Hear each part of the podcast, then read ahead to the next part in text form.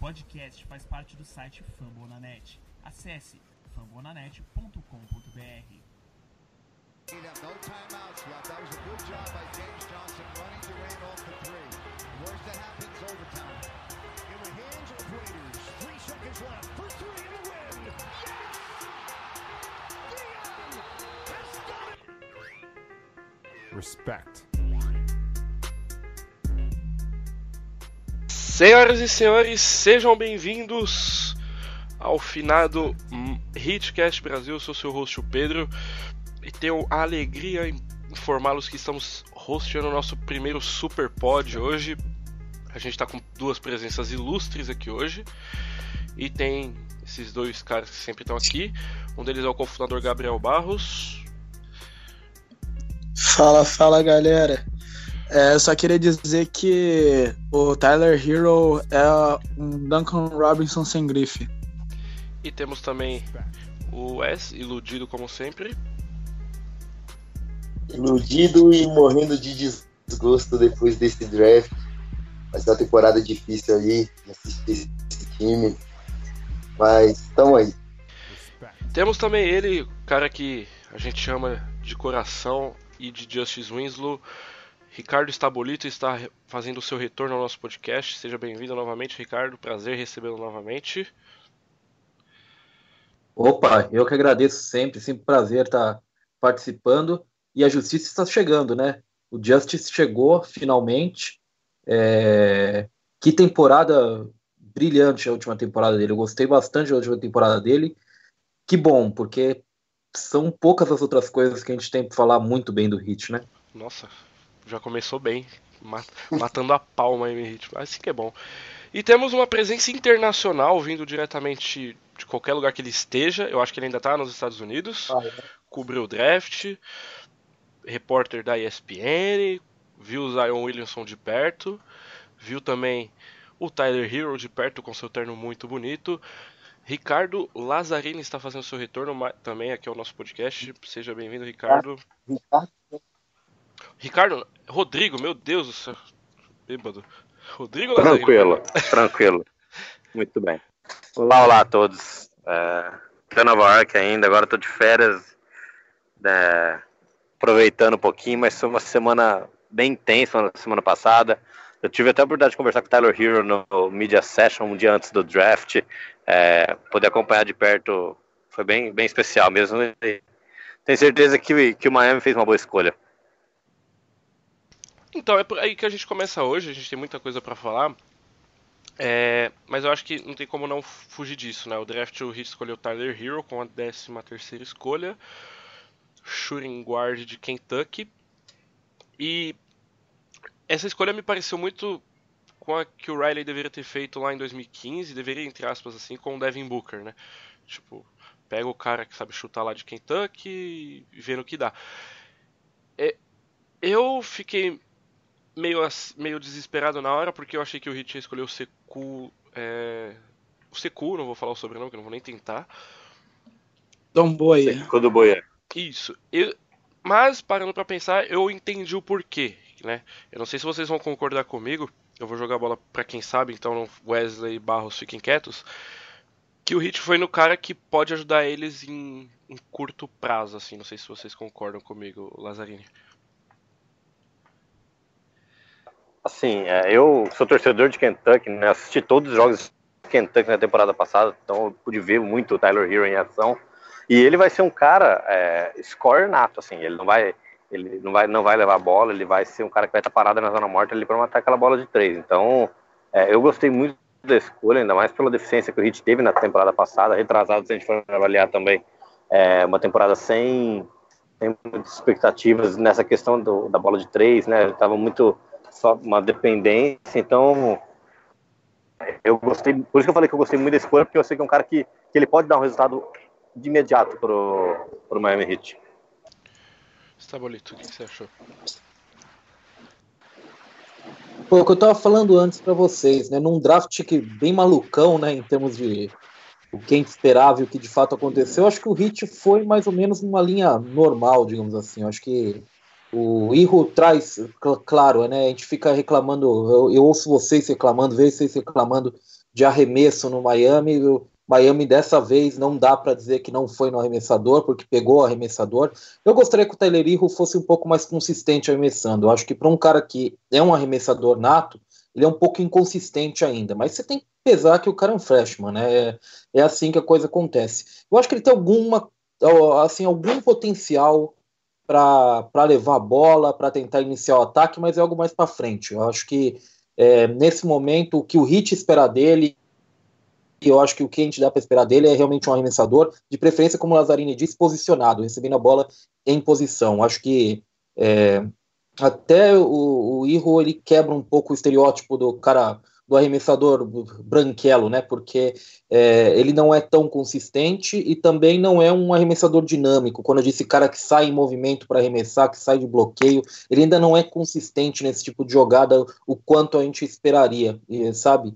É, o, o, tanto quanto vocês vão lembrar, o Wayne Ellington, por exemplo, que é um claro arremessador dinâmico, né? Que recebe a bola em movimento e arremessa, bem equilibrado. Acho que o Irro ainda tem passos a dar nisso. Mas é, dentro do que Miami espera e dentro do que a gente pode esperar do Irro, e dentro do que a gente esperava do draft também, acho que foi uma, uma boa escolha do Miami, né? Que bom, porque eu comecei falando mal do time, e agora eu já falei uma coisa boa, tá melhorando. Então, é, já subiu de novo aqui. Eu, eu, só só para só complementar o que Saboli estava falando aí, primeiro, tá bom, um abraço para você, saudades de você. É, ele não é, o Tyler Hero nunca, nunca ele vai criar o seu próprio arremesso, né? Então assim, por isso que eu falei que ele é o cara que vai pegar a bola, receber parado e arremessar. É muito difícil. Em Kentucky a gente, eu não via essa questão dele pegar e ele mesmo sair de um bloqueio, como o Sabolito falou, ou criar o próprio arremesso, né? Um cara que ele vai receber a bola e vai matar essa bola.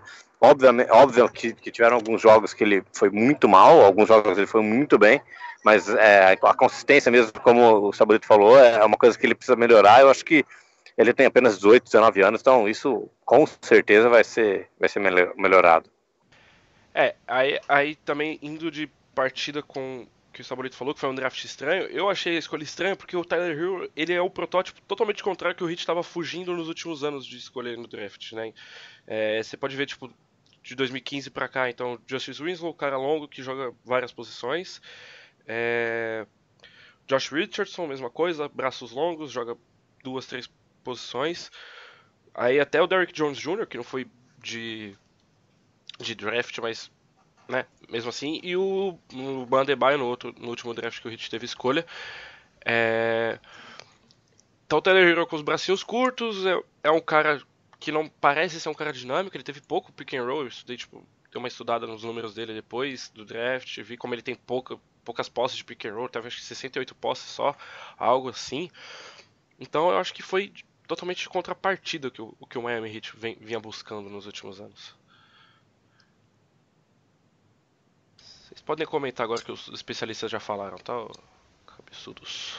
Então, então a minha questão com, com o Tyler Hero, é, assim como, como o, o Laza, eu assisti bastante jogos de vida esse ano, e um, um, dado que chama muita atenção é que o PJ Washington, que é um big, chutou mais bolas de três do que ele. E o Tyler Hero teve muitas situações de, de wide open e acabou desperdiçando. O, o PJ Washington teve um aproveitamento melhor que ele durante o ano. E se o Laza lembra, vai lembrar bem, porque eu acho que ficou aquele gosto amargo na boca de todo torcedor de Kentucky do, do, do jogo contra a Auburn, no March Madness. E as duas últimas posses que definiram o jogo saíram justamente das mãos de Keldon Johnson tá e de Hero. E, Sim, com assim, certeza. A, a, a gente vê o quão inconstante ele é, o, o, o quão inconsistente ele é, ao fato de que ele não consegue se adaptar rapidamente ao ritmo. Se o time for bem, ele consegue ir junto do time. Mas se o time estiver se desencontrando, ele fica mais perdido do que todo mundo. Então isso acaba muito prejudicando o jogo dele, ele acaba tendo uma seleção de arremessos muito ruim. Eu acho que a seleção de arremessos dele foi algo que eu sempre questionei desde quando o Coach Cal foi atrás dele no ensino médio e eu via muitos jogos dele, dele, tipo, ele fazendo situações de drive, situações de, de spot-up e ele perdendo arremessos muito fáceis. E aí, ele, Ah, eu vi, e, os, ah, e os vídeos que eu vi dele também, assim, desculpa te interromper, ele em pick and roll ele não é nada dinâmico com os passes, tipo, é um kick out básico pro, pro lado fraco, não tem, tipo, dinâmica, assim, sabe? Sim, Ele não é e eu pensei que, tipo. Sim, eu pensei que, assim, Miami ia apostar no Romeo Langford, que era uma, um- uma aposta muito segura ah, em questão de, de pick and roll, situações de pick and pop, eh, situações de, de handoffs também, o Secu também.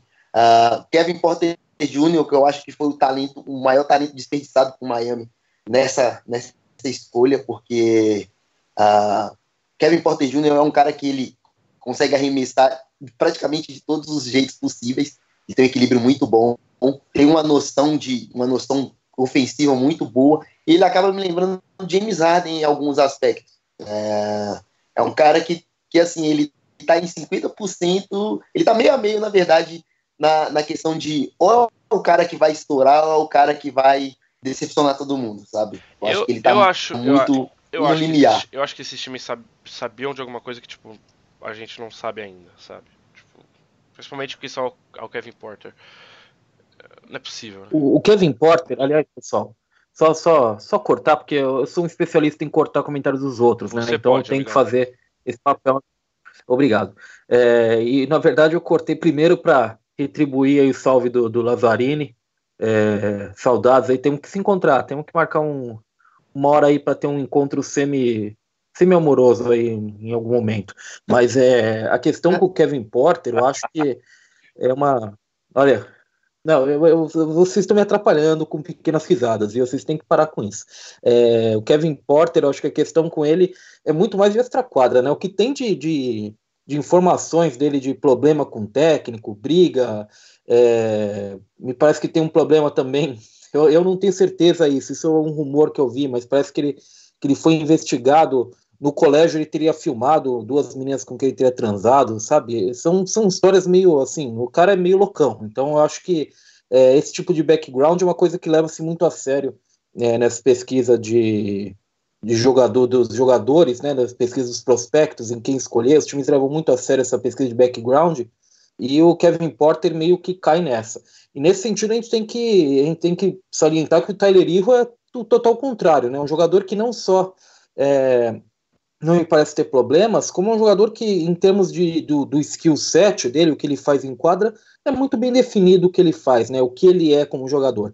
Inclusive, para um cara que é um freshman, tem 18, 19 anos, o upside dele, né, o, o potencial, é, é até que relativamente baixo, né? A gente costuma ver vários jogadores de 18, 19 anos com é, um potencial físico, atlético ou técnico maior. Eu acho que o Tyler Hero, nesse sentido, ele é o total contrário do Kevin Porter, sabe? Sim, E sim. é um risco menor. Eu né? também vejo muito essa. Um risco totalmente men- menor, né? Querendo ou não. Então, é- essa questão, essa questão do risco, avaliando pelo que o Miami tinha em questão de talento para poder escolher na 13 e deixou passar, é uma, é uma questão que eu vejo de risco maior, inclusive. Eu acho que a insatisfação e a, a- e a decepção, acho que vem maiores ne- nesse caso. Porque você tinha um Sekou Damboyar na- no, seu, no seu alcance, você tinha Brandon Clark, que foi excepcional esse ano no seu alcance. Ah, você viu Minnesota, Minnesota subir no draft, ah, oferecendo talvez a, a mesma quantidade que Miami poderia oferecer ah, num, num- potencial ah, negócio com, com o Jay Rich. Eu acho que a gente tem que pensar muito nesse, nesse caso. Mas, Porque, aí- assim, mas aí, não é, a- mas aí não é o jeito, não é o jeito do Hit fazer as coisas, entende? Tipo, é como eu falei, é o jogador mais seguro que é o, assim, enquanto o Pat Riley estiver lá, a gente sabe que o Hit vai fazer isso sempre, que é o, o cara, eles vão escolher o cara que pode ajudar eles em mais curto prazo a competir. O Pat Riley, ele vê o leste do jeito que tá agora, ele acha que o Miami Heat tá duas peças de competir de novo. Eu não tenho dúvida que ele pensa Então, isso. Eu, Mas é essa a Eu- questão. eu acho que eu acho que ele vê isso, tipo, talvez um Jimmy Butler, não sei. Eu acho que ele vê, ele vê o Lazarino, não sei se você concorda comigo, mas eu acho que ele vê o Hit hoje assim. Não, sim, eu concordo, com certeza, mas é, foi o que vocês falaram, né? O Hit tinha essa escolha aí, tinha alguns jogadores é, tecnicamente melhores, eu também concordo, disponíveis. A gente pega, por exemplo, o Keldon Johnson que caiu para 29 lá para o San Antonio Spurs. É, o Keldon Johnson em Kentucky foi mais impactante do que o Tyler Hero. Se fosse para jogar, trazer um jogador, é, eles, eles jogavam quase ali na mesma posição, mas assim, é, eu preferia ter, eu preferia ter o Keldon Johnson do que ter, por exemplo, o Tyler Hero. Mas é, eu vejo também nessa, nessa questão do Pat Riley ser mais um pouco consistente. E o que o Estabolito falou é verdade, do Kevin Porter Jr. É, tiveram outros, não só isso, mas outras grandes coisas que, que afetaram ele e, e fizeram com que ele né, despencasse no draft. Não, tudo bem. É, eu, eu entendo que, o, que essa quadra é muito importante, até porque a, a NBA ela faz entrevistas com, com os jogadores, com os familiares deles, é, tudo para poder entender o, o ambiente é, psicossocial do, da, daquele, daquele indivíduo que eles estão querendo ter no dia a dia deles. Mas, tirando ele, tirando o Kevin Porter Jr., por exemplo, o Romeu Langford é um cara que tem um, um, uma mentalidade muito boa. Keldon Johnson também é outro que parece ser voado, mas é um cara que tem uma ética de trabalho muito boa. Uh, eu, a minha questão é se tinha melhores talentos disponíveis, se Miami pensa que pode competir no curto prazo, por que não pegar esses talentos, sabe? É, é esse o meu questionamento constante. O Sekou, por exemplo, é um, um, cara que ele já ele já estava jogando no profissional já tem muito tempo. É, é um cara que foi excepcional no, no, no nos treinos privados. Ah, todo mundo que treinou e viu ele treinando, por exemplo, o Jonathan Givony do, do, do Draft Express ficou maravilhado com ele. É, é um cara que tem uma ética de trabalho muito boa, tem um, um talento natural muito lindo de se ver jogando assim. E Miami não escolheu esse cara. É, é, é esse o meu questionamento, sabe? Se Miami tem a possibilidade de pegar um talento que possa contribuir de imediato, por que não pegar o melhor talento? Uh, Tyler Hero, por exemplo, é um cara que tem uma, uma altura, uma estatura, de, entre aspas, de elite pra, pra, entre os guardas na, na, na, NBA, mas ele não tem uma envergadura de elite. É um cara que pro, provavelmente ele sofreria com caras com, com caras maiores, caras de, de envergadura maior, sabe? É, é, é essa questão, é essa questão em torno do, do, dele. Porque assim, ele tem indicativos bons que mostram que ele pode ser alguém produtivo. 93% de, de lance livre é algo que, que é assombroso inclusive. Só que ah, como, como isso vai, vai se traduzir para o jogo de Miami? Como o Pat Riley vai usar isso nele? A gente não sabe, sabe? Ah, foi um tiro meio no escuro. E, e todo mundo está tentando entender até agora como foi esse draft. E sobre Keldon Johnson, ah, que o, o Lazzarini falou, ah, Keldon Johnson ele, ele começou a temporada muito mal. Eu acho que todo mundo aqui, o Estabolito viu Kentucky bastante também. Ah, todo mundo que viu Kentucky sabe o quão o Keldon Johnson começou apagado na, na, na temporada. Ainda teve a, a situação da saída do Craig Green também, que era uma das principais peças do time e acabou se mudando para Washington ah, de uma maneira muito abrupta, muito surpreendente. E o Keldon Johnson e o PJ Washington acabaram tomando a responsabilidade do time e cresceram muito como chutadores. Ah, PJ e o, o, o Keldon Johnson tiveram ótimos números em, em, situações de catch and shoot, e até mais do que o Hero. Mas é aquilo, a gente não, não consegue ver, entender como esse, essa aposta de Miami pode dar certo, sabe? O, o Langford, quando ele foi escolhido pelos Celtics, ele parecia miserável, tipo, na vida dele. Ele parecia ter uma existência miserável, a cara dele deu dó. O, o Langford, o Langford teve muitos problemas extra quadra também nessa temporada em Indiana, né? Ele foi, cara, ele saiu do high school com uma hype gigantesca, ele foi considerado o Mr. Basketball em Indiana. E aí ele chegou na universidade, ele não conseguiu jogar, ele não conseguiu, é, por, pela Big Ten ser uma conferência muito, muito de defesa, muito de impacto, muito um jogo one-on-one -on -one ali, ele não conseguiu desenvolver muito bem o seu jogo, ele não conseguiu transcrever e mostrar totalmente esse seu jogo é, o que ele é capaz que assim, a gente sabe da, da qualidade que o, que o Romeo Langford teve. Ele mostrou isso em, no high school e mostrou em todos os jogos que ele fez de McDonald's All American, de Jordan Brand Classic. E claro que assim, é, eu acho que o Hit deve ter com certeza feito uma entrevista com ele e percebeu que o extra quadra dele também, aquele lado que a gente sabe que o pessoal preza muito, é, não deu, não acabou dando tão certo assim.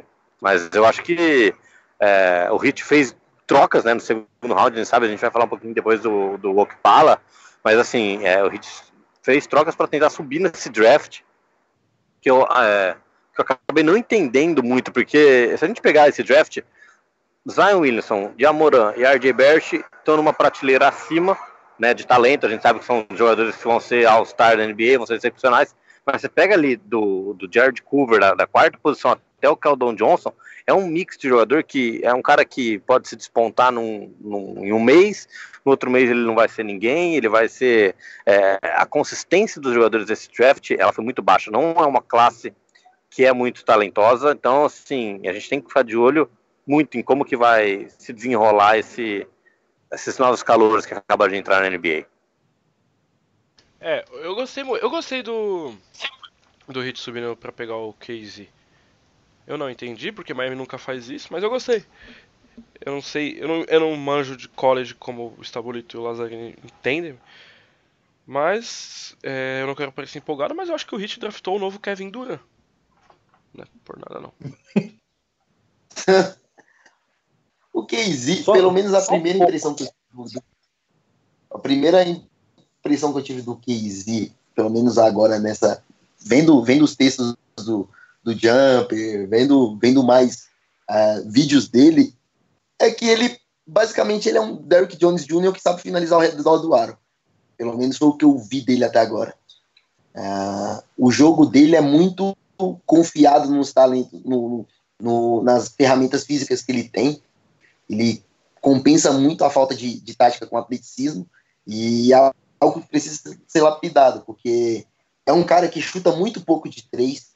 Para quem teve muitas situações de que tipo uh, poderia ser um arremessador mais sólido da, da, do perímetro e é um cara que também preocupa pelo alto índice de turnover, sendo que ele é um ele nem era o, o, o ball handler primário do time. Ele tinha uma, uma taxa de desperdício de bola muito alta. Então, são coisas que precisam ser trabalhadas. Se o Hit gostou dele, eu acho que é questão de projeto. Eu acho que é um cara para deixar um ano ali na, na D-League e depois ver no que dá. Acho que não tem nada planejado para ele pro, em questão do time principal agora. Tá então, como vocês falaram, o, o fato do atleticismo dele é, é, o principal ponto positivo, né? Ele um cara que jogou em Stanford dois anos, ele já é mais velho também. E é, o, o, desenvolvimento dele do primeiro ano dele para o segundo, é, como é que Stanford joga na Pac-12, que é uma das conferências mais fortes, assim, a gente sabe que é uma Pac-12 essa temporada foi lixo, mas assim, ele teve um, uma evolução muito grande de um ano para o outro, e, e, foi como vocês falaram, a, a, finalização dele ao redor do ar é um cara que ele consegue muito bem. Então, assim, acho que o Hit, eu, eu gostei dessa escolha dele. Era um cara que estava treinando bem, fez um combine muito, muito bom.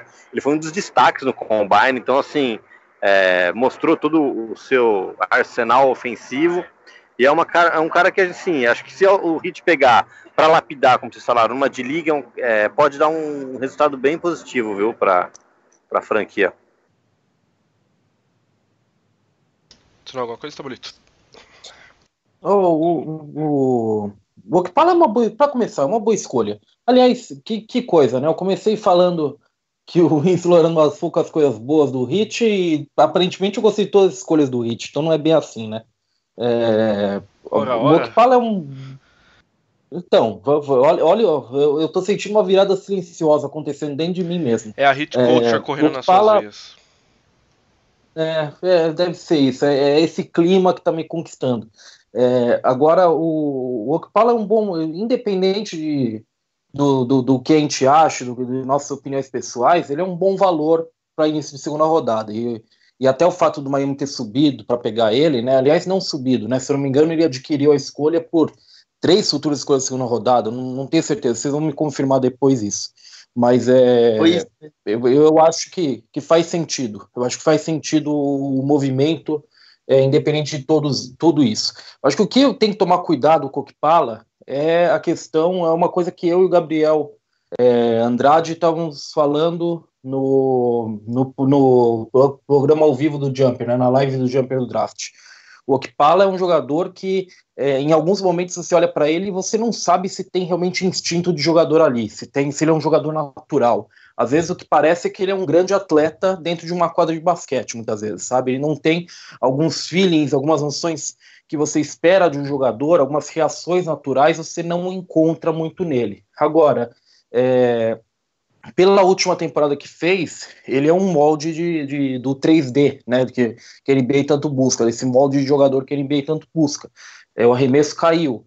É, agora, ele é muito mais, como, como vocês disseram, ele é muito mais um jogador de se impor no físico atlético do que um jogador propriamente técnico. E às vezes isso é um caminho complicado, porque na NBA a competição é um outro nível, né? Você só vai encontrar o, o, top dos atletas. Então, é se impor dessa forma é um pouco mais complicado, é uma tarefa um pouco mais difícil.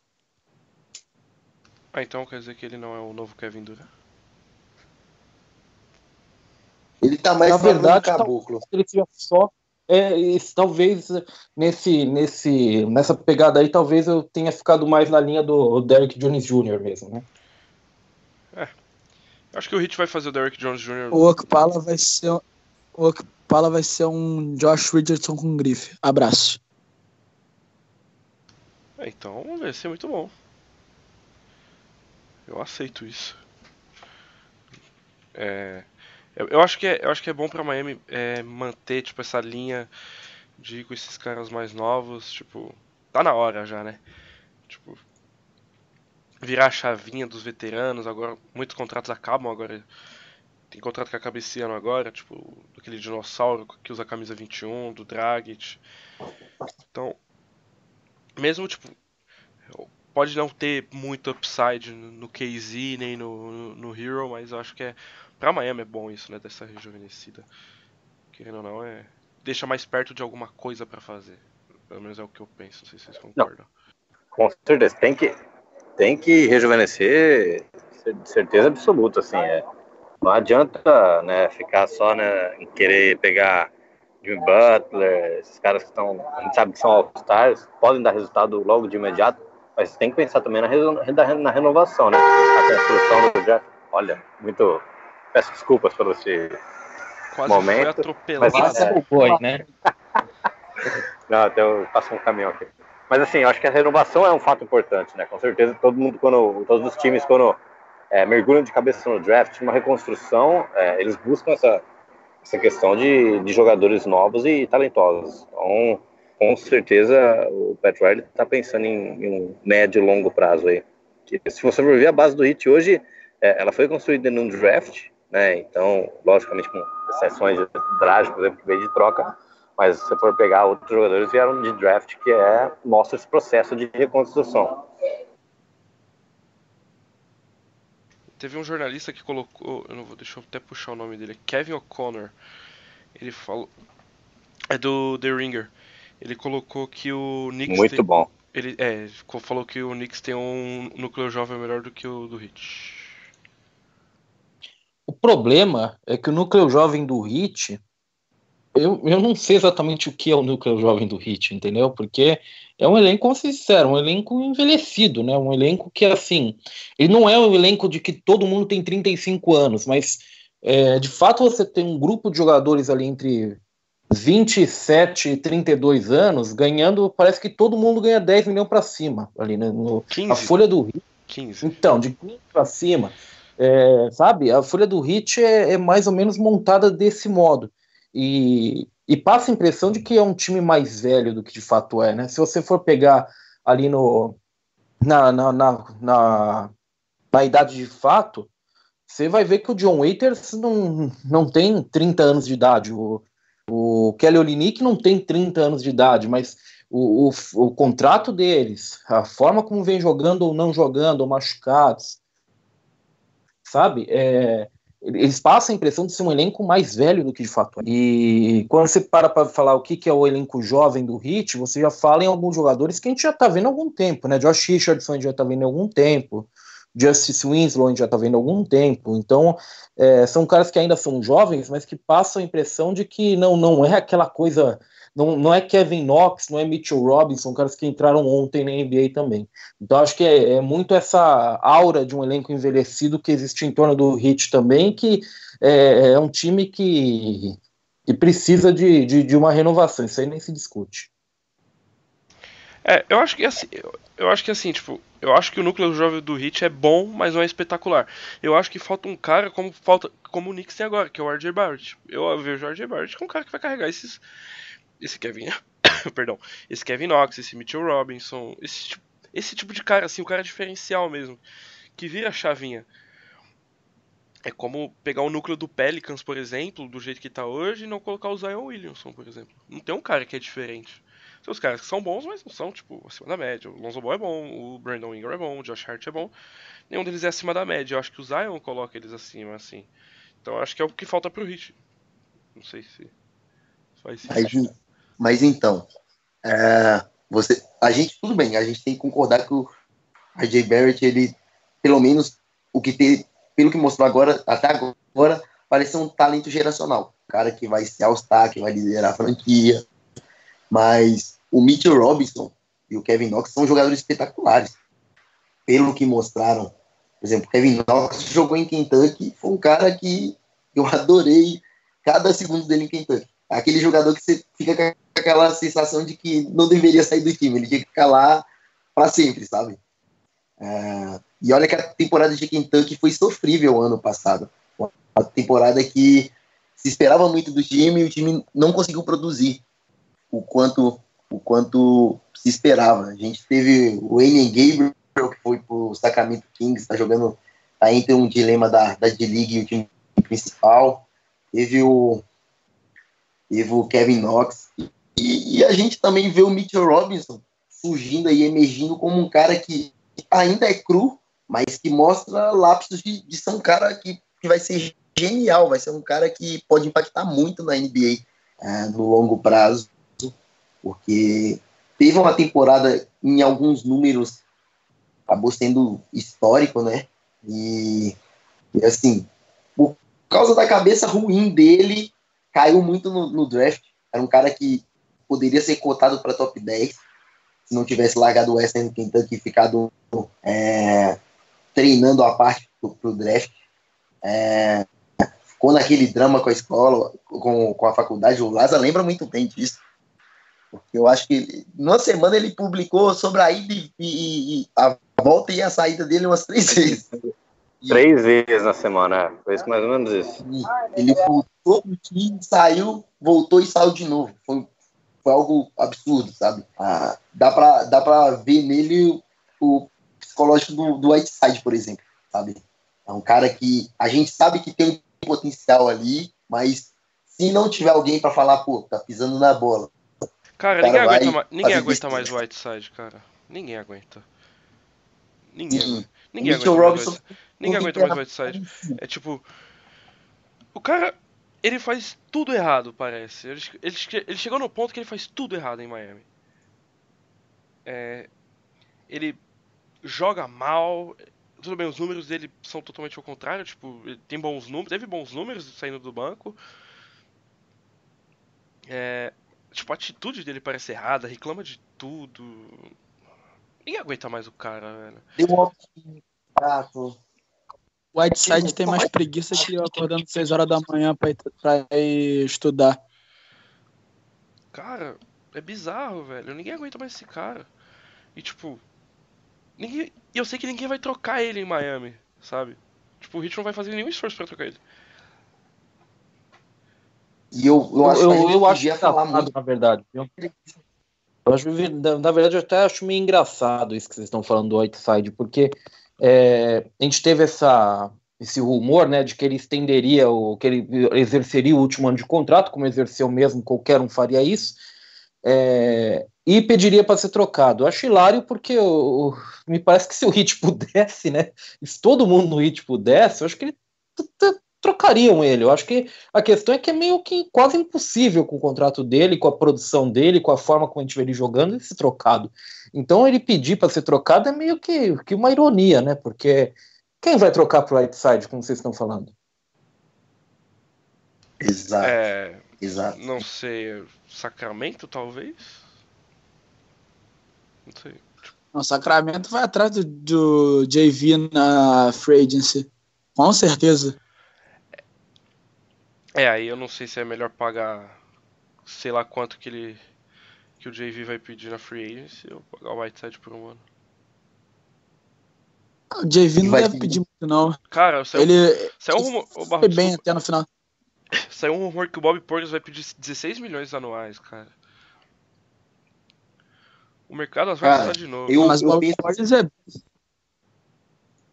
eu penso o seguinte, um dos, dos twitters do, do, do, do, do Hit Twitter aí, que eu gosto muito, tem muita coisa boa aí, é o Miami Heat Portal, ele fala uma coisa que é interessante. Ah, ah, a oferta, a oferta vai ser, vai ser pouca e não é isso. A oferta vai ser pouca e a demanda vai ser alta. Então, tipo, vai ter muito jogador overpaid nessa free agency. E assim, não vai ser jogador bom, vai ser jogador tipo do medíocre pra ruim, sabe? É porque, é porque se parar pra ver, não é uma classe profunda, tipo, na free agency também. Quem tem? Tem, Sim, tira tem o Duran, do, o do Kawhi pra baixo. É, tirou esses caras, Kawhi, Clay Thompson, uh, Kyrie, Jimmy Butler e quem mais? D'Angelo Russell. Ah, tirando esses caras, deles pra baixo a classe é medíocre pra ruim mesmo. Tipo, são caras pra compor elenco, outros que nem deveriam estar na NBA ainda, e daí pra pior, e daí pra pior. Sem contar os caras que estão na China lá fazendo 60, 70 pontos por jogo. Que- teve, um, teve um que vai, que vai voltar, que jogava no Suns, que, que o Suns tinha o contrato e vai voltar agora para pro Jimmy. Fredette, não é? Isso, ele mesmo. Jimmy Fredette. Jimmer. Pra jogar a Summer League. Esse cara, eu tenho a impressão, olho pra ele eu acho que ele tem uns 68 anos já. Parece que ele tá jogando na China há 15. É isso, gente. Que bem. maldade. Que maldade. Ah, você Que é um fã do Jimmy Fredette. Que, tre- que tremenda maldade. Eu não sou fã, mas que tremenda maldade. Quer dizer, agora é uma boa pergunta se eu sou fã de Jimmy Fredette. Vou ficar pensando nisso. Ricardo Stabolito irá ficar pensando a madrugada inteira se ele é um fã do Jimmy Fredette. Pensando não, refletindo. É, agora, o, é, contemplando, até melhor, né? Contemplando. Excelente. É, Mas o, o que vocês estão dizendo é que, assim, quando você passa desses cinco ou seis grandes jogadores, a gente está falando aí de Chris Middleton, Tobias Harris, caras desse nível recebendo contratos máximos, provavelmente porque times vão morrer com, a- com dinheiro na mão. Vai ter time que vai conseguir contratar esses caras que tanto querem serem inseridos de elite, e vai ter time que não vai. E se o time que não for, for um Knicks, for um Lakers, for um time que tem que mostrar serviço para a torcida, você cai nesse perigo, sabe? Tobias Harris é um jogador de contrato máximo? Joga a questão enorme pra vocês. Tipo, o D'Angelo Russell é um jogador pra ganhar mais de 20 milhões por ano. Vou ficar Não. contemplando. A Tem NBA atualmente dá muito overpay nos seus jogadores. Isso é, tipo, fato. Eles dão mais overpay em jogador do que a MLB, a de beisebol, que tem muito mais dinheiro que, que a liga de basquete e não dá tanto overpay assim. É, não, não manjo muito de beisebol, não sei reagir à comparação. Mas, é, tipo, Beverly vai ganhar 15 milhões, eu tava vendo, tipo, que é o que ele espera ganhar. É, é bizarro, tipo, é bizarro como foi uns anos atrás, né? Aquela época aqui dos contratos, tipo, do Mosgov, do... do Lodeng, tipo... Vai ser nesse nível de novo, infelizmente. Alden, que inclusive com o dinheiro desse contrato, acabou fazendo 125 milhões em, em contratos imobiliários. O cara virou um magnata do, do, do- do mundo imobiliário. Uncle Lu é um, é um gênio. Ele é, o, ele é a MRV humana, né? Ele parece que fez um monte de empreendimentos imobiliários lá e realmente prosperou demais. Aliás, ele não investiu só esse contrato, né? Dizem que desde o primeiro salário que ele teve na NBA, ele está investindo ali, pensando no futuro dele. É um cara esclarecido, né? É, mas, mas, mas a linha é bem essa, assim. É, quando tem dinheiro no mercado, a, a regra não é que quando se aumenta o dinheiro no mercado, a disposição de, de flexibilidade financeira no mercado, a tendência em qualquer esporte, não é só na, na NBA, mas nos esportes americanos e no próprio futebol brasileiro, a gente vê isso, não é que os times passam a investir melhor, eles passam a investir mais nos mesmos jogadores, sabe? Então é mais ou menos essa dinâmica que a gente está vendo. Sim, sim. Pois é. E, e voltando, voltando ainda para a questão de antes da off-season, que é o draft, uh, eu não sei vocês, enquanto torcedores de Miami, mas eu ainda tô com o coração partido pelo Bobão. Eu acho que assim era um cara que eu adoraria ter no time e, e, e acabou não ficando por uma pique de dinheiro, cara. Eu acho que não fez cara, sentido para mim. Cara, eu vou falar, né? Eu tava, como vocês falaram, eu tava no draft, eu tava lá no Barclays Center. E a cara de decepção dele, a cada pique, a cada nome chamado, e ele não ia, ele não ia. Ele é, se for uma aposta, é um cara que você pode apostar muito nele, é um cara que pode dar muito certo.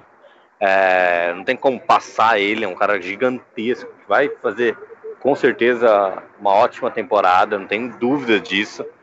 É, tinha até ficado feliz quando eu ouvi, né? Porque eu já tava no, lá no, no fundo, eu tava nos processos, né? Meio que junto com o Didi para pegar as coisas dele. E eu ouvi que o, que o Miami tinha selecionado o Bobol. Eu falei, caralho, aí foi, foi bem, né? Foi mal pelo palavrão aí. Mas é, só fiquei triste também que, que a gente deixou. Demos praticamente de graça a ele, mas foi muito. É, cara, a cara de frustração dele que tava no Green Room ali é, os exames médicos dele devem ter apontado alguma lesão muito, muito séria, alguma coisa que, que a galera não quis arriscar de jeito nenhum nele. É, eu li, eu li alguma coisa, tipo, não lembro onde foi, deve ter sido algum rumor, que a lesão que ele tinha era parecida com aquela que o Peyton Manning teve na planta do pé, um negócio muito bizarro assim, que o cara, tipo... É bizarro. Bizarro, bizarro mesmo. Tipo, eu, ele, ele teve a, a, lesão dele é o, é o, agora foi o osso navicular, se não me engano, né? O osso navicular foi a, a lesão que quase acabou com, com a carreira do Ilgauskas. A primeira metade da carreira do Ilgauskas, quando ele era mais novo, e, e aí eu estou fazendo uma referência extremamente antiga que provavelmente só eu praticamente vou saber, vou entender aqui, porque vocês provavelmente não viram o Ilgauskas no início de carreira.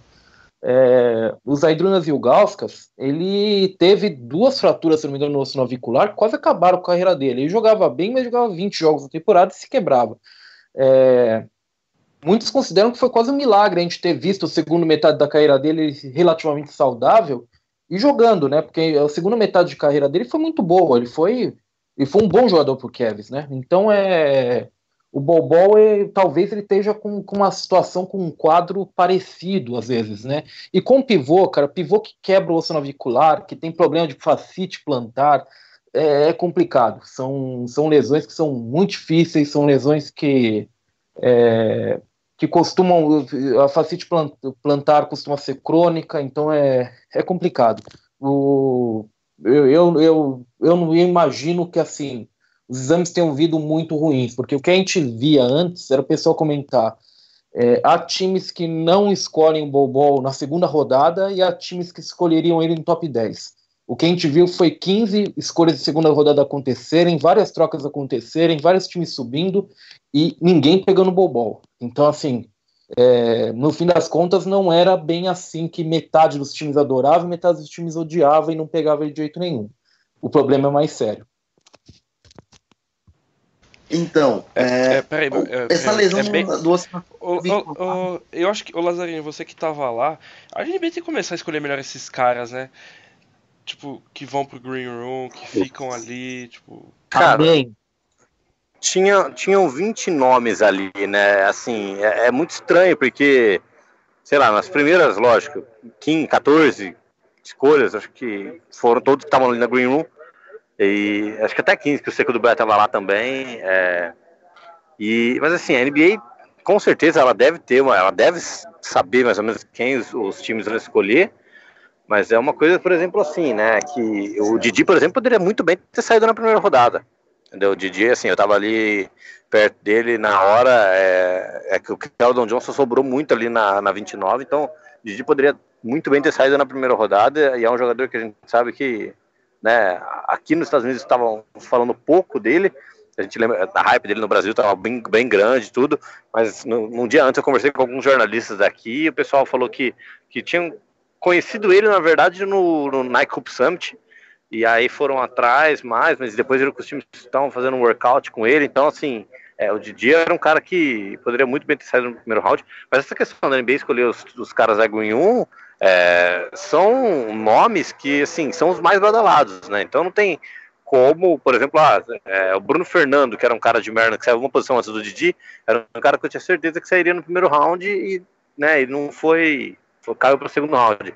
Teve caras que é, nem que estavam cogitados sair no primeiro round nem foram draftados. Então, assim, é, acho que a NBA não tem tanto controle sobre. Obviamente que eles têm controle de quem eles vão convidar, mas eu não sei se eles estavam é, preparados para esse. Ah, é, puta, ninguém vai pegar o Bobol no primeiro round, então ficou até feio, né? Uma coisa que ele e o Caldão Johnson foram os dos dois últimos a sair da Green Room. Foi. Os dois estavam com um cara pouco pouco contente. É, o, aquele, o rapaz que foi para Portland também. Na verdade, o Nicolas, Nicolas Claxton também, que foi 31 no Nets, ele também estava. Ah, é verdade, ele estava lá. É, adoro, adoro o Nicolas Claxton, mas não entendo como convidam ele para Sala Verde. É, é, um desses casos. Tem que ser mais criterioso mesmo. O, Olha, o, sinceramente. O rapaz lá de North Carolina, lá, o Nasir Little, ele tava cotado acho que pra top 15, alguma, alguma coisa assim. Ele começou a cair e, tipo, a ESPN americana, norte-americana, foi muito FDP, assim, começou a focar nele em toda a escolha. Tipo, toda escolha focava no cara. E o Nasser Little miserável, tipo, tem gente que fala que os, que os jogadores sentem que, tipo, ah, esses caras que estão indo na minha frente são muito piores do que eu, né? E eu, eu não manjo tanto quanto vocês, mas eu acho que teve jogador pior do que o Nasser Little saindo na frente dele.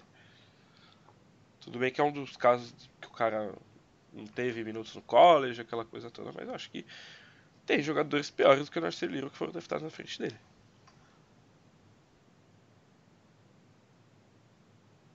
Ah, obviamente teve. Obviamente teve. Muito obrigado pelo e o, engra... o engraçado do o, o engraçado do, do Nasci Little é que assim, ele é, o, ele é um. O, se, não, se eu não estou enganado, ele é o único jogador vindo do, do, do, do high school e do college com o mesmo recorde que o LeBron no Brand Classic da Jordan e o, o McDonald's All America. Ele conseguiu o MVP dos, das duas competições. E ele é o único, eu acho. E assim, é um cara que tem um case muito bom e fez uma escolha muito ruim ao, ao ir para North Carolina, porque o, o, treinador de lá, que eu esqueci o nome dele agora, é, é um cara que preza muito por essa questão do isso. Ele preza muito pelo, pelo fato do, dos, dos, é, dos freshmen não, não, não jogarem muito. Ah, ele, ele, dá prioridade ainda para os sophomores, para os júniores e seniors. É, e o, o Nasir acabou. Porque, por isso que aquele rapaz lá, o, que foi na 11 para o Suns, saiu tão cedo, né?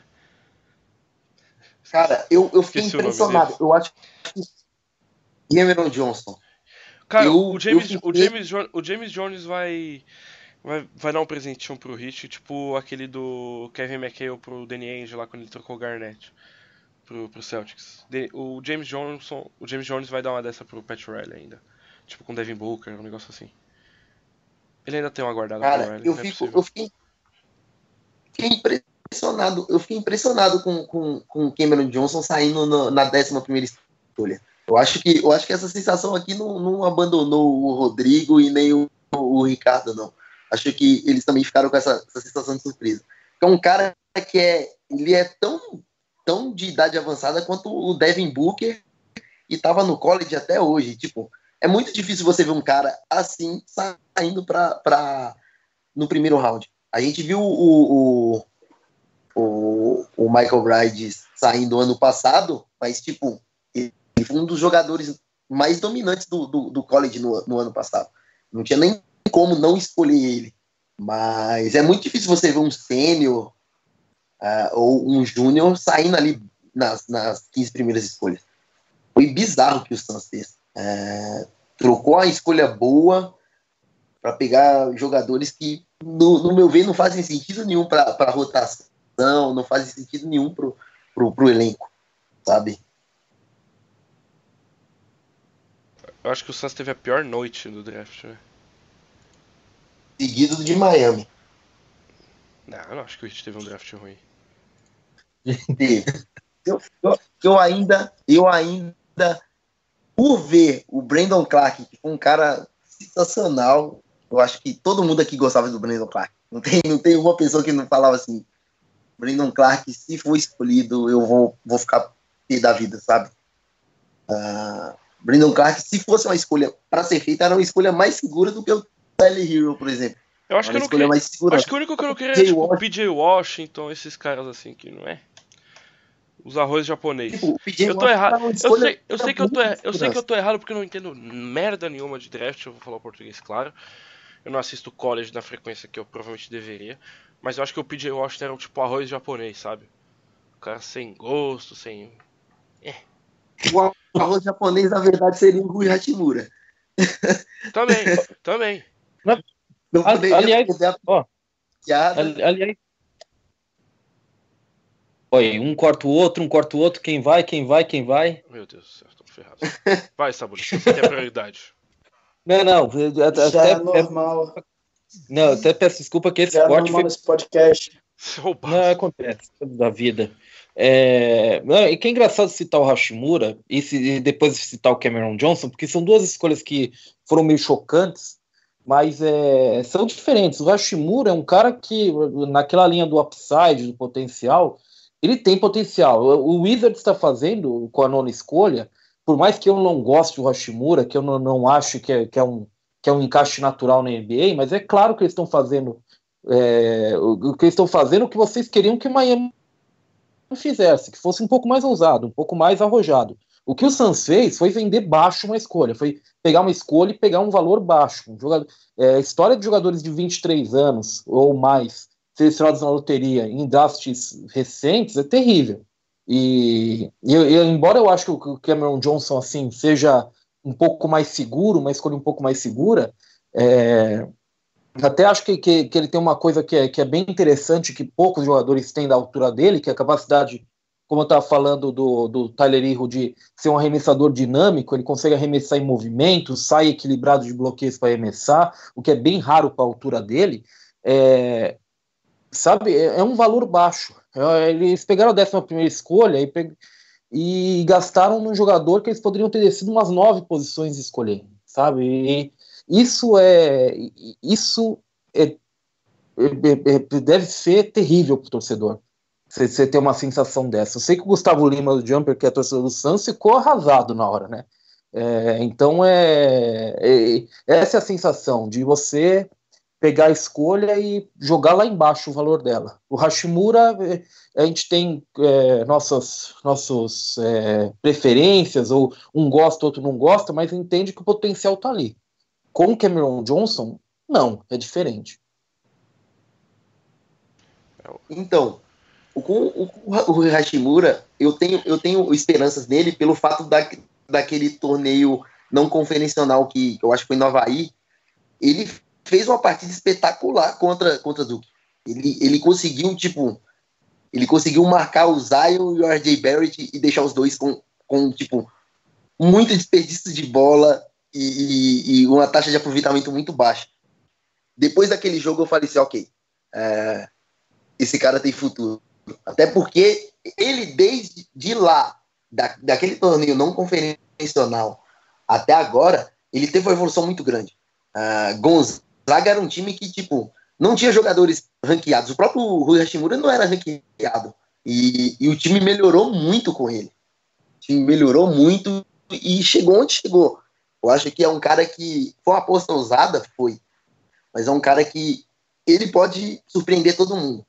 E, e o Wizards acaba precisando disso, porque eles foram muito no óbvio, apostando muito no óbvio entre o Wall e o Bill até agora, e o time acabou não chegando a dar frutos do jeito que eles queriam. Pode ser que com esse, com esse fôlego novo uh, possa mudar o, algum rumo na franquia, sabe? Cara, falando do John Wall, que coisa mais bizarra ontem, não sei se vocês viram, foi o John Wall anunciando aquele prêmio pro Bradley Bill. No, naquele NBA Awards ontem. Sim, eu assisti, eu achei até que ele tava chorando, ele tava com uma bola embargada, ele tava, tava estranho, tava de óculos escuro, querendo parece que se esconder ali no meio. Mas falando do, um pouco do Rui Hashimura, né, foi esse jogo mesmo né, que Gonzaga ganhou de Duque, quebrou a invencibilidade, foi na final do Mal Invitation lá no, no Havaí, o Rui foi, foi um dos destaques do time. É que o time de Gonzaga era muito, muito consistente, o Rui já tinha uma experiência de de ter disputado um Final Four com, no Gonzaga, né, no March Madness. É um cara que já joga na seleção adulta principal, então é um cara que provavelmente a gente vai ver na Copa do Mundo, dependendo do contrato, se o Wizards liberar o seguro dele, ele vai estar na Copa do Mundo da China, o principal nome.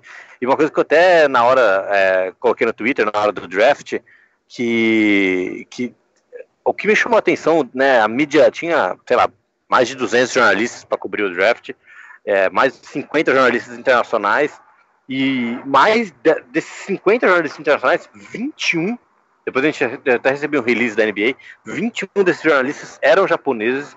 Então, assim, foi uma coisa absurda o que tinha de gente em cima do Rui Hashimura. Foi engraçado que a hora que eu estava montando um equipamento para uma das entradas ao vivo na ESPN, é, uma jornalista chegou para mim e falou assim: Ah, eu posso falar com você? Posso, pode me dar uma entrevista? Eu falei: ah, Eu posso, eu não sou, não sou nem quem. Você quer falar do que? Do Didi? Ela falou: Não, não, quero que você fale do Rui Hashimura. Eu falei: Ah, tá bom, né? Vamos falar do Rui Hashimura. Então, assim, a mídia, a mídia japonesa estava com uma, um peso gigantesco aqui. Acho que por tudo, por ele ser o primeiro japonês draftado, ele estava com os pais na Green Room, então é, teve toda uma, uma história em cima dele. É um cara que, que chama muita atenção. Eu go gostei da escolha do Wizards também. É um cara que é um versátil, ele pode fazer várias posições da quadra, ele pode marcar, um cara mais forte, ele pode. É um cara que tem um chute de média, médio longo range ali que, que vai bem. Então eu gostei, gostei muito dessa escolha do, do Washington com, com ele. E, e, um detalhe curioso: o, o Rui Hashimura jogou Jordan Brand, uh, Jordan Brand Classic de 2015 com, o Lucas Cauê, que joga no Pinheiros hoje. É, e os dois, os dois são amigos até hoje. É, e a gente falando sobre, sobre o Rui, o, o, o, o, Lucas falou sobre, sobre a questão de, dele ser um cara muito competitivo. E a gente consegue ver muito disso dele. Ele é um cara que parece estar constantemente se desafiando para poder é, levar, levar o seu jogo a outro nível, poder levar o time a outro nível. E a gente viu muito disso em Gonzaga. O treinador é um treinador novo também e fez muita, muitas boas apostas. É, então, uh, eu, eu particularmente espero muita coisa dele. Oh, oh, mudando um pouco do tópico aqui. Oh, Laza, deixa eu te perguntar agora. Foi seu primeiro draft esse? Tipo, é, obviamente presencial, assim, foi seu primeiro? Em, em loco, é, em loco foi o primeiro, foi o primeiro sim. Como é que foi a sensação? Cara, é, assim, né, por, a gente acompanha, a gente vai, faz, que nem, é, teve um ano que eu participei da, da, da live do Jumper também, a gente ficou 5, 6 horas, como todo ano eles ficam para fazer esse draft. Só que para mim foi um momento assim, é, até não sei se chegaram depois, eu postei ontem no Instagram, postei no Twitter uma, uma brincadeira que eu tive com o Didi, que eu falei assim, eu chorei nessa noite de draft. E, e, não foi brincadeira, porque foi uma semana muito intensa, né? Eu cheguei aqui nos Estados Unidos no domingo antes, e durante toda a semana eu fui sentindo, né? Na segunda-feira eu estava aqui, eu consegui jantar com o Didi, então você vai sentindo toda a atmosfera da, da, da cidade, né? Tinha acabado de, de acabar a NBA, então é, eu fui dar uma passada na loja para ver. Eu consegui, por exemplo, o Ken Reddish estava na terça-feira lá dando um autógrafo, já fui mais ou menos sentir. É, na quarta-feira teve esse media session onde todos os jogadores, assim, tinham uns, uns 25 jogadores que eles dividiram por dois, é, que tem aquela, aquela foto icônica do Goga Bitats do lado do Zion Wilson eu tô naquela foto do Zion, assim, então eu falei, pô, uma foto que rodou o mundo. É, é, foi uma sensação assim indescritível. Eu chorei. O negócio de, de chorar foi real. Que eu cheguei no Barclays Center na quinta-feira, eram meio-dia, né? O draft aqui nos Estados Unidos foi sete horas da noite. Sete horas assim, sete horas eles começaram a cerimônia de introduzir os jogadores e não sei o que. O primeiro pique, acho que foi 8 e 15, se eu não me engano, né? E eu tive toda aquela sensação assim de, de viver o dia que uh, eu pude entrevistar pessoas fora do, do ginásio, antes do, do evento, ver com, como que o Nova Arquina estava se preparando. É, para mim foi uma realização pessoal, né, profissional, de estar tá aqui cobrindo em loco. É, foi uma, e, e, na hora, é, uma coisa que me, que me, me deu um estralo, né? Porque eu falei assim, cara, eu tô com, com num, num lugar num, com um brasileiro que, que vai ser draftado depois de cinco anos, que foi o Bruno Caboclo, uma noite histórica para o Brasil. É, e eu pude acompanhar passo a passo, né? Porque como eu estava com credencial de, de televisão, eu tinha, eu tinha acesso a, a todos os lugares e, e eu pude é, acompanhar o Didi passo a passo, né? Quando ele foi selecionado, ele foi descer para pegar o boné, ele estava com os agentes e a mãe dele, eles não puderam descer, né? No, no, no palco ali para pegar as coisas. E aí eu fui, eu fui com o Didi, então assim, é, eu fui passo a passo, eu vi o Didi tirando a foto pro Twitter oficial da NBA, é, eu vi ele assinando a plaquinha, e aí eu fui, eu e ele junto, assim, é, pra sala de entrevista, não sei se vocês assistiram também, é, eu que traduzi a entrevista pro pessoal daqui dos Estados Unidos, então foi para mim é, um momento também que eu não estava esperando, porque o Didi, eu acho que o jornalista fez uma pergunta para ele muito rápido em inglês, ele não entendeu, e aí ele olhou para mim assim, meio, e aí, o que eu falo agora? E aí eu traduzi, joguei, falei alto em português para ele, e ele respondeu em português. Aí o cara da NBA falou: Não, peraí, isso aqui não é bagunça, não, né? Vamos fazer um negócio seguinte. Aí ele me deu um microfone, isso é uma história de bastidor aqui pra vocês. ele me deu uma. Ele me deu um microfone e falou: Meu, traduz a entrevista, faz, faz. Se ele quiser falar em, inglês, em português, ele vai falar em português, você vai traduzir para todo mundo. Então, assim, é, foi uma coisa que eu não estava esperando também. Caiu o microfone na minha mão para traduzir para todos os jornalistas que estavam ali, né? Sentado. Então, depois a gente foi tirar foto, depois teve mais entrevista. Aí é, eu fui chamar a mãe dele, porque a mãe dele não, tava, não conseguia descer para tirar foto com ele. Ele falou: Meu, eu quero tirar uma foto com a minha mãe. E graças a Deus, assim, eu tive, né, por ter oportunidade de ter conhecido a mãe dele através do NBB, de, de ser bem próximo dele. É, eu puxei a mãe dele, falei, não, vamos tirar uma foto lá, e, e foi uma noite assim, que ficou marcada para mim, com certeza, e, e, não só desse fato de, tipo assim, ter vivido toda essa atmosfera de desde tá, de estar lá desde o meio-dia, de conversar com jornalistas. Eu postei uma foto minha, conversei com o Ed Katz, que, pô, quem acompanha a, a, o March Madness sabe que ele é um, um, dos caras fantásticos. Eu tive a oportunidade de conversar com, com o Jay Billas da ESPN antes deles entrarem no ar. Fiquei conversando um tempão. O Chance Charania estava do meu lado ali.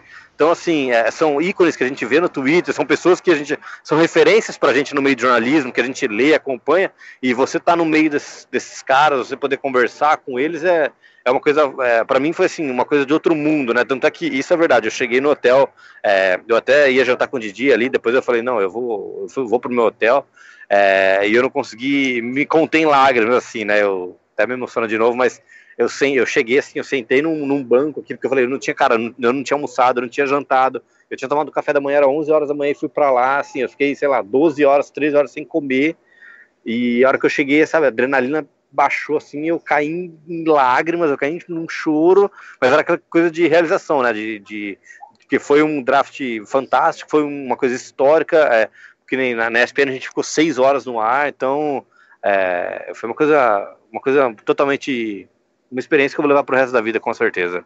Desculpa se eu me alonguei muito. Não, que isso. É, é histórias e tipo a gente fica feliz de ouvir essas histórias. Ouvir a né? experiência dos outros. É, tipo, é muito, muito, muito legal ouvir essas, esse tipo de história assim, porque são experiências que a gente fica feliz em ouvir, tipo, porque a gente torce para as pessoas terem também, porque a gente torce pelo sucesso um dos outros, né? Acho que fica até a visão um pouquinho agora um papo um pouquinho mais chato, mas tipo, que as pessoas hoje em dia raramente você quer um quer ver o sucesso do outro. Então, tipo, ver isso, tipo, é sensacional. É muito, muito legal mesmo. A gente tem um pouquinho de inveja, mas aquela inveja branca. A gente go gosta que você foi. Isso é racista, Barros. Gente... ah, Não, é. Mas foi assim, foi uma. Foi uma coisa que assim, eu tenho certeza de uma noite que eu vou levar pro resto da minha vida, assim. É, espero ter outras oportunidades, com certeza. Já era um draft assim, que eu já estava avisando é, desde o ano passado, né? Eu tava, eu conversei com o Sasso, que eu, com quem eu faço live college e a gente ia vir juntos, né? Ele só que ele teve um problema dentro da ESPN, como com a Copa América acontecendo, a Copa do Mundo feminina, é, ele não teve uma liberação, ele tinha que produzir conteúdo, ele tem que estar na redação lá, ele tem que estar a, a postos. E, e eu já tinha marcado essa minha viagem, eu tinha uma férias, né? Obviamente, assim que o NBB acabasse, eu tinha férias. E eu marquei justamente nessa semana. Eu falei, meu, é, eu sair de férias logo que acabasse o jogo, se tivesse jogo, como teve jogo 5, é, eu marquei uma semana depois, eu já sabia as datas, eu falei, ó, é, eu queria vir mais pelo caso de, puta, ser o Zion, a gente vai ver, por exemplo, o próximo LeBron James, como que vai ser isso, como que vai ser a repercussão é, do RJ Barrett. Então, assim, no, naquela terça-feira, na quarta, se não me engano, que o, que o Knicks falou que ia fazer um workout com outro jogador, eu fui para frente do Madison Square Garden, assim, então é, foram experiências, assim, de estar tá aqui no dia a dia, de tá estar tá vivenciando tudo isso de perto, que, que me emocionou de verdade e, e com certeza, assim, esse não foi o primeiro, é, esse foi o primeiro, mas com certeza não vai ser o último, que se Deus quiser eu quero vir em, outros, em outras oportunidades, que, que é um evento muito legal, assim, eu vejo, por exemplo, lá, eu poderia ter vindo no Combine, que é também um outro evento que me chama muita atenção, por ter essa proximidade com os jogadores do college, que eu gosto muito. Então, é, acho que foi um passo muito grande pessoalmente, profissionalmente. Então, é, fiquei bem feliz com, com, toda a repercussão. Hoje, inclusive, na terça-feira, nós estamos gravando, é, eu pude ver o Igodala. Hoje, ele lançou o livro dele aqui na, na loja da NBA. Eu pude ir lá também trocar uma meia dúzia de palavras com ele é, pegar o livro dele. Então, assim, foi, foi bem bacana. Foi uma experiência que eu tô, é, tô de férias, mas tô, tô trabalhando aqui, que tá bem gostoso. Ô, ô Lázaro, agora só para finalizar, é, você falou que teve perto do, do Shams, né, do, do Day Stadium. Você conseguiu arrancar dele se o Jimmy Butler será jogador mesmo no Miami Heat? Não, na, é, foi muito engraçado, cara, porque ele, ele hoje muito sério ali, o, o Shams é, concentrado o tempo todo, e eu não sei se vocês chegaram a ver também no meu Twitter, eu postei uma foto que é, o palco ali, lógico, é, é a quadra é dividida quase na metade, né? Então é, fica os, os, fãs, os torcedores ficam na arquibancada. Embaixo ali fica o green room, ficam os jornalistas e o estúdio da, da ESPN no fundo do palco, onde o pessoal faz a transmissão e tudo. E o hoje, cara, ele senta numa mesa isolado, só ele, três computadores, telefone o tempo todo. É... E, e, o Chance, assim, né? Quando eu fui ler, depois de descobrir a história do Chance, que ele tem 24 anos, um cara que acabou de sair do college. Estagi é, ele era estagiário quando ele começou. Ele era estagiário, então assim, ele tem. É, é um cara que é, tem, tem um respeito muito grande aqui nos Estados Unidos. Mas assim, você vê. Eu vejo, que nem eu falei, do Andy Katz, que é um cara que eu acompanho muito no college, estava aqui também, e trocar experiências, esse cara, esses caras são fantásticos, cara. Foi. Que, obviamente ele pode chegar, ele pode ser um cara com o nariz empinado, ele pode falar, pô, quem, é, quem é você, né? Tipo, nem te conheço, nem sei quem que é do Brasil, sai fora. Então, assim, eles foram super respeitosos, super atenciosos comigo. Foi, foi bem bacana. É, falando em, falando em Jimmy Butler, o Jimmy Butler tá no Brasil essa semana. Então a gente trocou Lazzarini pelo Jimmy Butler. É, estamos fazendo uma troca. Ele foi, foi dar uma passeada com o Neymar. O Neymar, inclusive, postou uma foto com ele hoje. Foi. E eu mandei o um tweet pro Neymar. Fala pra ele assinar com o Hit. Tive que mandar essa pro Neymar. Vai que. Vai que. O Jimmy Butler tá no Rio de Janeiro. Eu já tô uh, me mobilizando para recrutar ele. O seu recrutamento vai ser melhor do que o do Pat Riley. Ah, não, isso com certeza. Pode, pode apostar que eu conseguiria convencer o Jimmy Butler melhor que o Pat Riley. Não, o Pat Riley tá dormindo tanto que o, o Hit postou assim, é War Room Rating, né? Tipo, antes de começar o draft, aí o Pat Riley tava dormindo. Sensacional. Ninguém aguenta mais o Pat Riley também. Já deu o Pat Riley. Por favor, para. O Pat Riley tá dormindo mais que a Bela Adormecida.